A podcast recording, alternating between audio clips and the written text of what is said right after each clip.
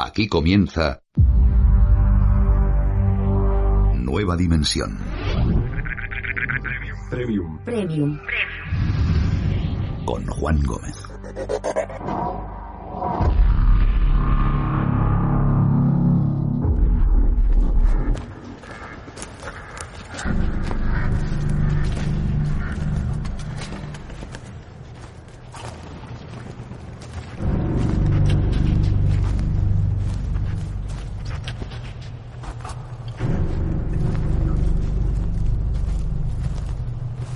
Muy buenas noches a todos amigos.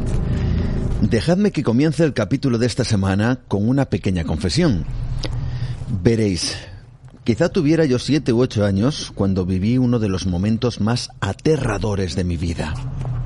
Sé que he visto con el tiempo, como vais a comprobar, no tenga demasiado sentido, pero a esa edad fue algo que sinceramente me puso los pelos de punta y prácticamente no me dejó dormir. Pero al mismo tiempo, y he de confesar, me produjo una gran fascinación. Esa fue la película que recordaré para siempre. La película que marcó de alguna forma también, como no, mi pasión por estos mundos del misterio, pero al mismo tiempo, como digo, me produjo un tremendo impacto, incluso un temor. Recuerdo esa noche, esa noche después de ver esa película. Sé que los más jóvenes quizá cuando conozcan de qué estoy hablando, piensen, caray, pero ¿cómo te pudiste asustar por esto, no? Pero el caso es que fue así. Una película en blanco y negro del año 1941, titulada directamente El hombre lobo.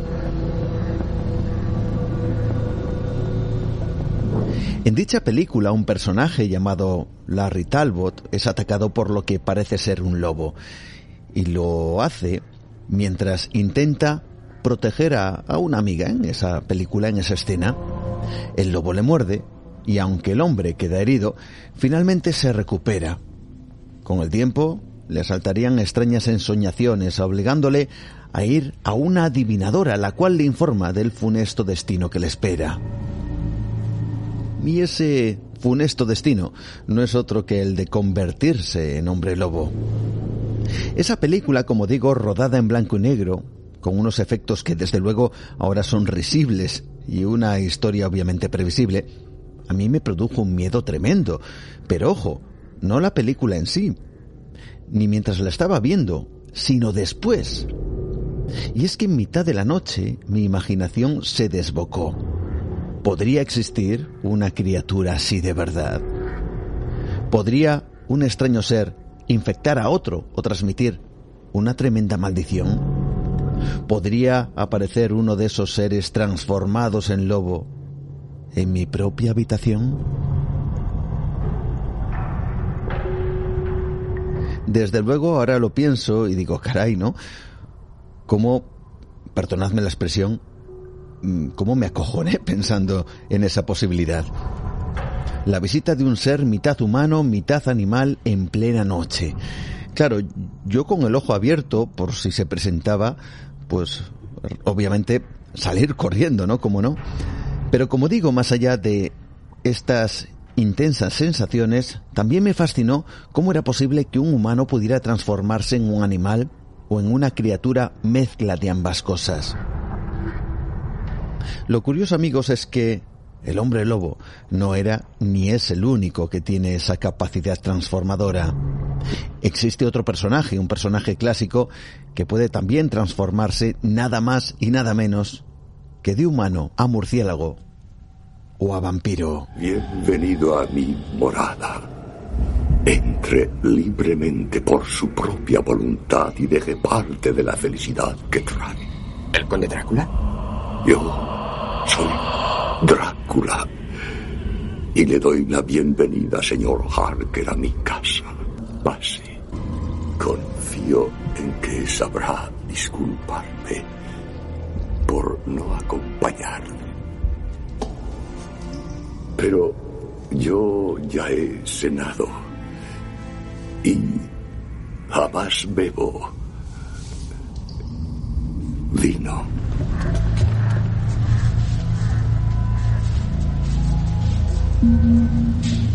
Sí, amigos. Otra de esas escenas de película que es realmente icónica. Drácula de Bram Stoker del año 1992. La figura eterna de Drácula, mitad vampiro, mitad humano. Figura legendaria que, como sabéis, está basada en el personaje de Vlad Draculea. Vlad. Draculea significa el hijo del dragón, el príncipe de Valaquia, quien luchó contra los otomanos impidiendo su entrada en las fronteras de la actual Rumanía.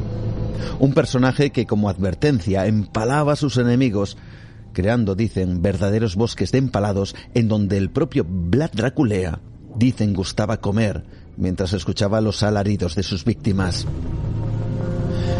Es un personaje considerado un héroe en Rumanía y no una criatura inmortal bebedora de sangre, aunque en Rumanía sí se cree en la existencia de un demonio, de un espíritu capaz de crear monstruos o transformar a los hombres en algo temible.